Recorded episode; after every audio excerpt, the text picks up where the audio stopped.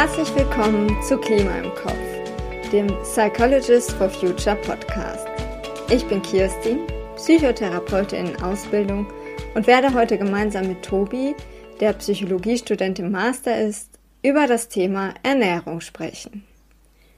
Ernährung ist ein Thema, das uns Menschen tagtäglich umgibt. Von all den Entscheidungen, die Auswirkungen auf unsere Umwelt haben, treffen wir im Alltag wohl kaum eine so häufig wie die Entscheidung, was als nächstes auf unserem Teller landen soll. So wie wir uns in Deutschland aber heutzutage hauptsächlich ernähren, hat es viele negative Auswirkungen auf unsere Umwelt und unseren Planeten. Es werden hier zum Beispiel viele Fleisch- und Milchprodukte konsumiert, mehr als wir für eine gesunde Ernährung und einen gesunden Planeten konsumieren sollten. Die Anwendung von Pestiziden in vielen Bereichen der konventionellen Landwirtschaft führt außerdem zu Artensterben und die weit verbreitete Massentierhaltung verursacht großes Tierleid. Einige Themen davon sind vielen euch sicher bereits bekannt.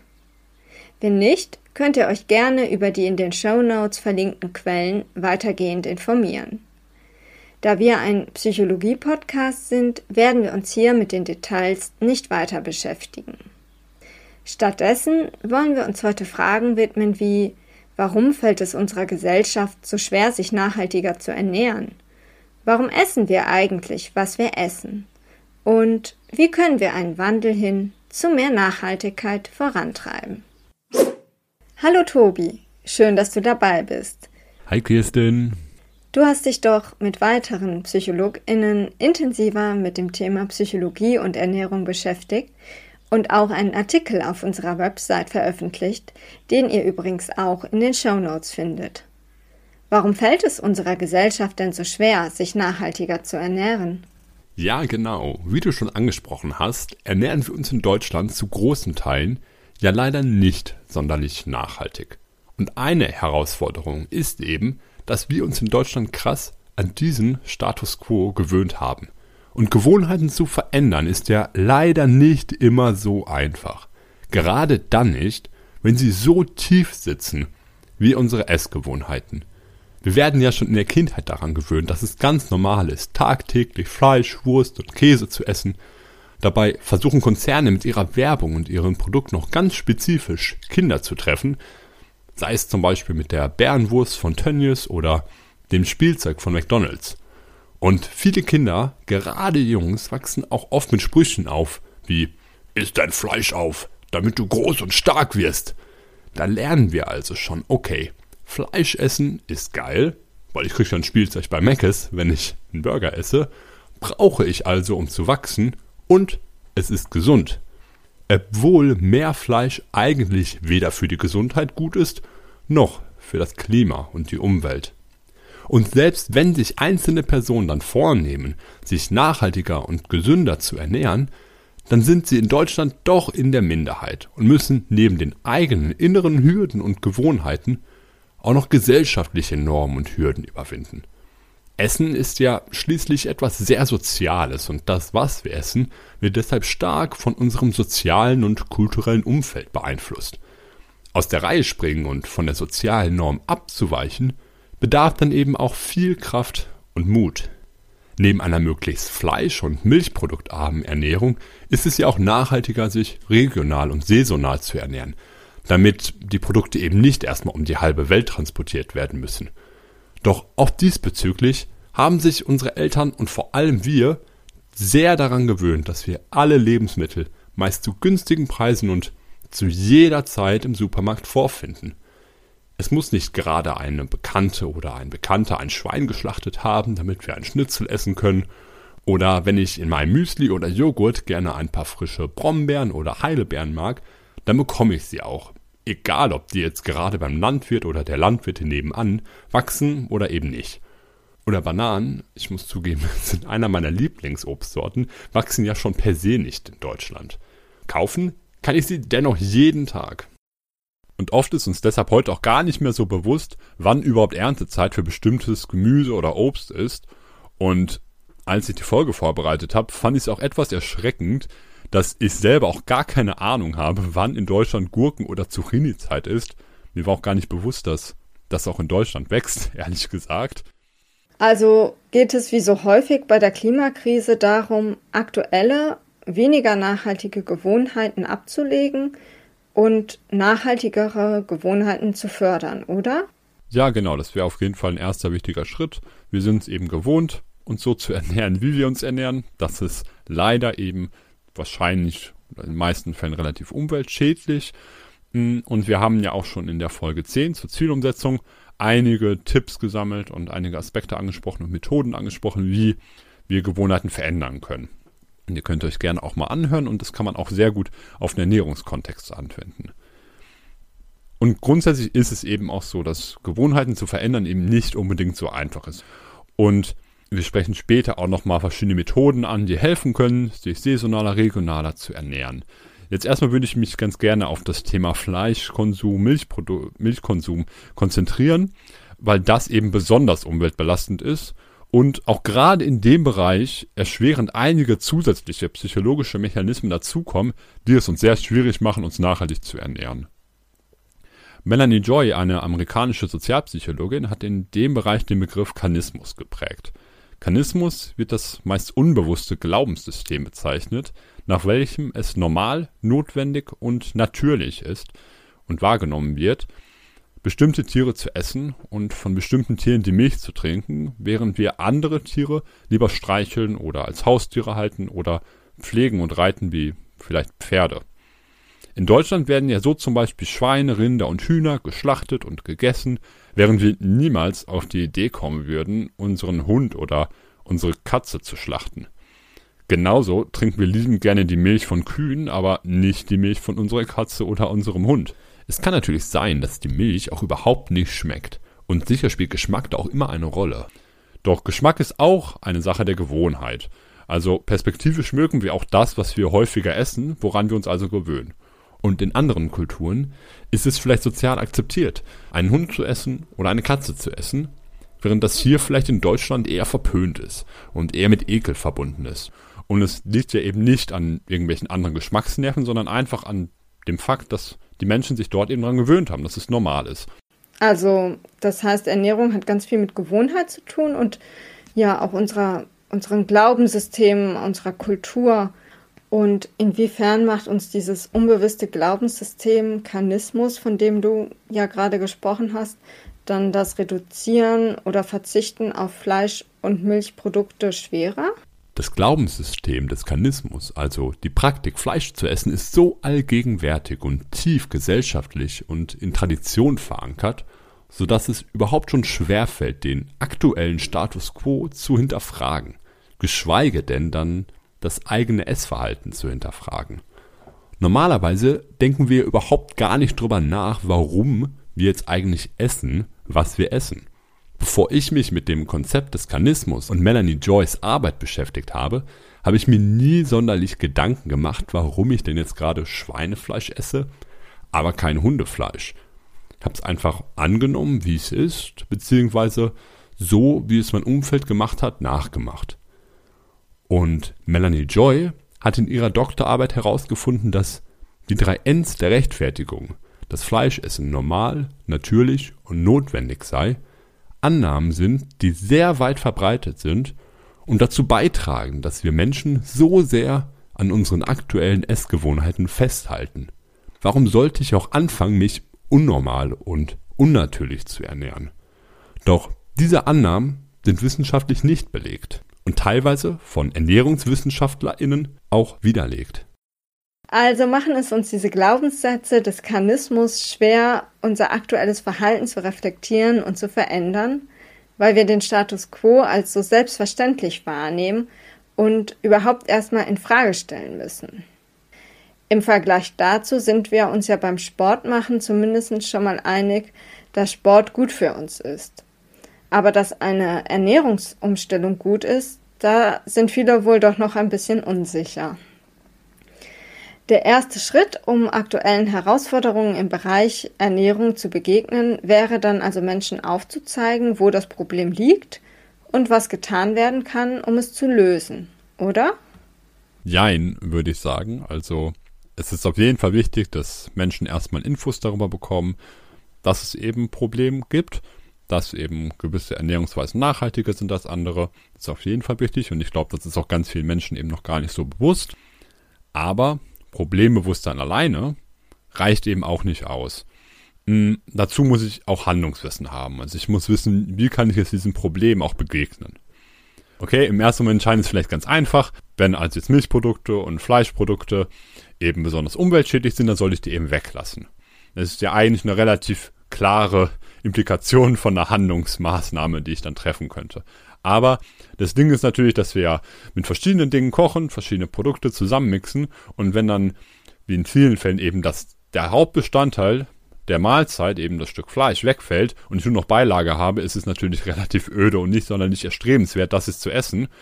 Stattdessen müssen wir aber erstmal lernen, wieder neu mit Essen umzugehen, neue Produkte vielleicht zusammen kennen, neue Produkte kennenzulernen und verschiedene neue Produkte auch zusammenzumixen und so eben dann neue Gerichte auch zu kochen und zu backen. Ja, stimmt. Mir hat es da zum Beispiel total geholfen, mit Freunden und Freundinnen, die bereits vegan sind, zu kochen oder auch im Internet nach veganen Rezepten zu suchen und ähm, habe mir auch mal ein Kochbuch dazu gekauft. Das ja, ist auch irgendwie schön, dann so was Neues mal ausprobieren zu können. Und mittlerweile würde ich von mir behaupten, ich weiß, wie ich mich vegetarisch oder auch vegan ernähre und kochen kann ähm, und auch wo ich regionale Produkte in meiner Nähe herbekomme. Aber trotzdem muss ich sagen, ist das vielleicht eine notwendige Bedingung, wenn ich das nicht wüsste, dann könnte ich es ja überhaupt nicht machen. Aber wahrscheinlich ist es keine hinreichende Bedingung. Weil wenn ich dann doch mal viel Stress habe oder zu erschöpft von der Arbeit bin oder auch einfach gerade nicht so viel Geld habe, dann gehe ich auch nicht extra am Samstagvormittag zum Biomarkt und kaufe dort ja die teuren ähm, öko ökologisch wertvoll angebauten Produkte, sondern gehe in den Supermarkt um die Ecke. Ja, vollkommen. Kann ich völlig nachvollziehen. Und da sprichst du einen wichtigen Punkt an. Und dementsprechend ähm, müssen da natürlich alle Menschen immer gucken, jede Person für sich, hey, okay, wie sind eigentlich meine Zeitressourcen, meine Geldressourcen und was kann ich machen ähm, im Rahmen meiner Möglichkeiten. Und herausfordernd beim Thema Ernährung ist, dass jedoch selbst dann, wenn Menschen wissen, was, wie man sich gesund ernährt und nachhaltig ernährt und selbst wenn genügend Zeit und Geldressourcen da sind, dann nicht unbedingt Menschen sich anschließend auch nachhaltig und gesund ernähren. Und wie schon angesprochen, gibt es da oft sehr festgefahrene und tiefsitzende Gewohnheiten, die eben überwunden werden müssen. Und darüber hinaus spielt aber auch sogenannte kognitive Dissonanz eine große Rolle. Und kognitive Dissonanz haben wir auch schon in vielen anderen Folgen angesprochen, aber wollen wir hier auch noch einmal kurz erklären. Es geht um die negativen Gefühle und Gedanken, die aufkommen in Situationen, in denen uns Menschen bewusst wird, dass unser Verhalten im Widerspruch zu unseren Werten steht. Also wenn wir persönlich, also vielleicht eigentlich Tierwohl und Nachhaltigkeit als wichtig empfinden oder uns eben Gesundheit am Herzen liegt und sich dann am gleichen Tisch, wo wir gerade in unser Stück Fleisch beißen, eine andere Person vegetarisch oder vegan ernährt, kann es sein, dass ich anfange, mich unwohl zu fühlen. Und dann eben diese andere Person quasi so ein Stück weit dafür sorgt mit ihrem Verhalten, dass bei mir eben oder dass, dass mir bewusst wird, okay, eigentlich habe ich ja andere Werte und eigentlich möchte ich ja auch, dass es Tieren besser geht, stehe auch für Tierwohl eigentlich ein und eigentlich möchte ich mich eben auch nachhaltiger ernähren. Und um diesen unangenehmen Gefühlszustand zu reduzieren, kann ich natürlich mein Verhalten verändern. Heißt grundsätzlich kann diese kognitive Dissonanz dazu führen, dass sich Menschen auch anders verhalten. In vielen Fällen ist es aber sehr viel einfacher, sich nicht anders zu verhalten, weil ich dafür ja eben meine ganzen Gewohnheiten wieder ablegen muss, neue Gewohnheiten etablieren muss, etc. Dementsprechend ist es ganz häufig einfacher, so ein paar Abkürzungen zu nehmen, die sehr viel weniger Aufwand sind. Und das sind sogenannte Scheinlösungen, um eben da das negative Gefühl erstmal loszuwerden.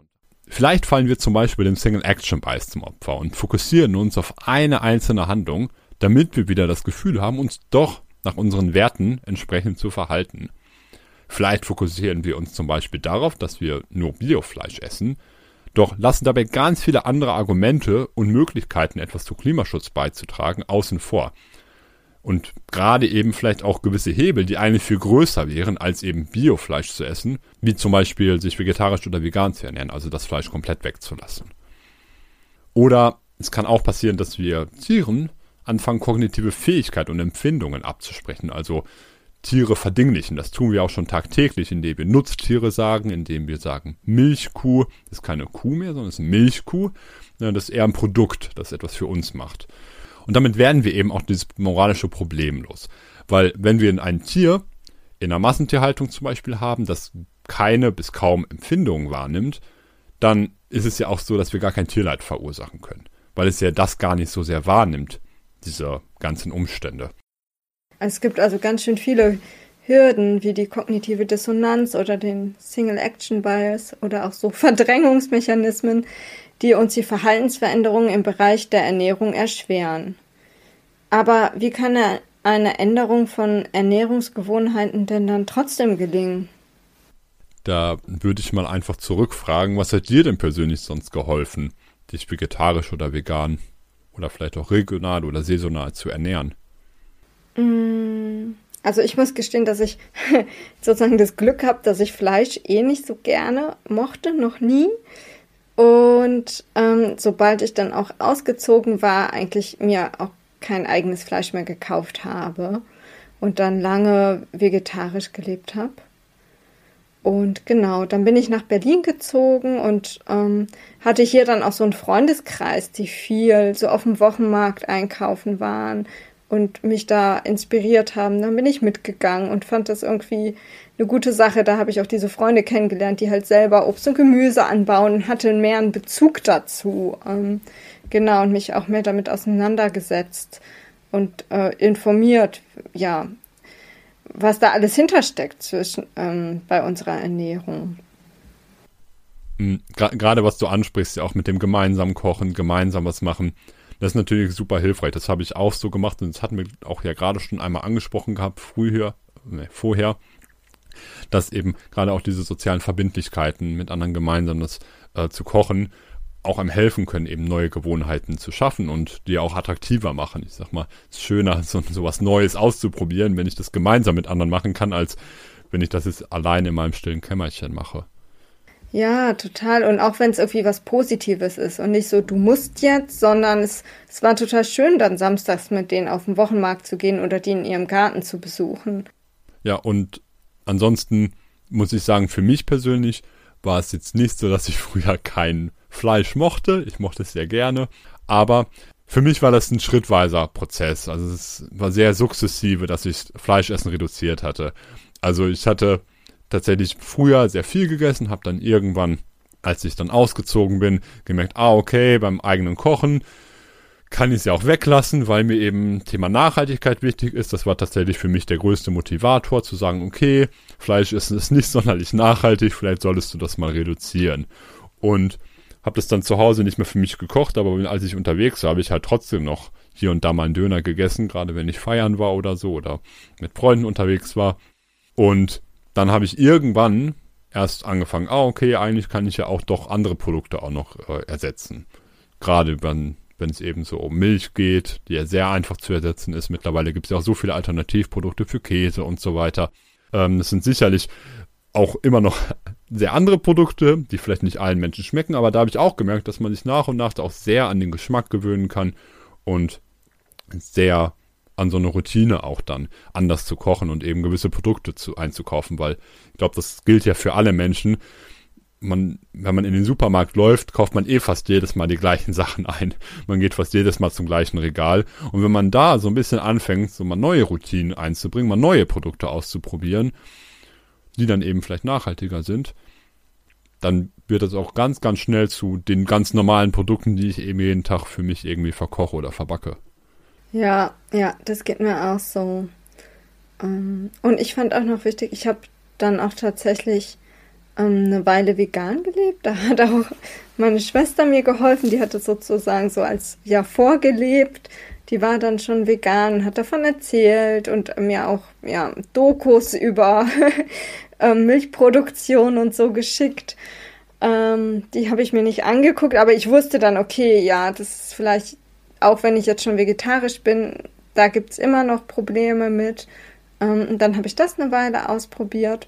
Aber was mir da geholfen hat, war halt einmal ähm, nach und nach anzufangen. Also ich habe nicht von heute auf morgen direkt vegan gelebt, sondern ich habe lange auch noch nur Joghurt und Quark gegessen und sonst nichts ähm, an Milchprodukten. Und ich habe mir immer so Ausnahmen erlaubt. Also wenn irgendwie Weihnachten war und es gab Kuchen, den meine Oma gebacken hat, oder auch wenn ich mal bei Freunden war und die hatten jetzt gekocht und die wussten nicht, dass ich vegan bin, dann habe ich auch mitgegessen, ähm, um mich da auch nicht so auszugrenzen. Ja, ich glaube auch gerade solche, man nennt es ja auch elastische Gewohnheiten, sind, glaube ich, auch ganz gut und wichtig, gerade in solchen Kontexten, weil ich persönlich auch Ausnahmen mache, gerade bei Großeltern. Und dann eben zu sagen, hey, okay, das ist jetzt so meine Gewohnheit, die ich so für mich tagtäglich umsetze. Aber eben in gewissen Ausnahmesituationen verhalte ich mich eben auch mal anders. Ohne dass ich dann aber komplett alles über den Haufen werfe, was ich mir vielleicht eigentlich vorgenommen habe. Ist ja auch völlig, völlig in Ordnung. Ja, also ein Aspekt dachte ich gerade, den wir noch nicht angesprochen haben, ist es, dass natürlich auch die Umgebung, also unser Kontext, ähm, es sehr erleichtern oder erschweren kann, wie wir uns ernähren. Mm, und dann dachte ich so als, als Vorschlag oder als Impuls für euch, liebe ZuhörerInnen, könntet ihr ja vielleicht am nächsten Wochenende mit einer Freundin oder einem Freund mal zum Wochenmarkt gehen, anstatt euren Einkauf im Supermarkt zu machen. Oder ihr sucht euch ein ähm, veganes Restaurant oder Café aus, um dort mal essen zu gehen, anstatt einfach wieder ja, in euer gewohntes Restaurant oder zu McDonald's oder was ihr so kennt, wo es schnell geht, aber wahrscheinlich nicht vegan oder vegetarisch so eine große Auswahl gibt. Ähm, natürlich könnt ihr euch auch irgendeinen anderen Punkt von eurem Ernährungsverhalten aussuchen, den ihr gerne mal in einer in Richtung nachhaltiger Ernährung ändern möchtet. Und ihr könnt euch anhand dieser Folge dann überlegen, was euch von diesem Schritt abhält und wie ihr diese Hindernisse überwinden könnt. Ähm, und meistens geht es besser, wenn man nicht alleine ist, sondern zu zweit oder mit mehreren Freundinnen. Ja, viel Spaß beim Ausprobieren und danke fürs Zuhören. Dankeschön. Ciao.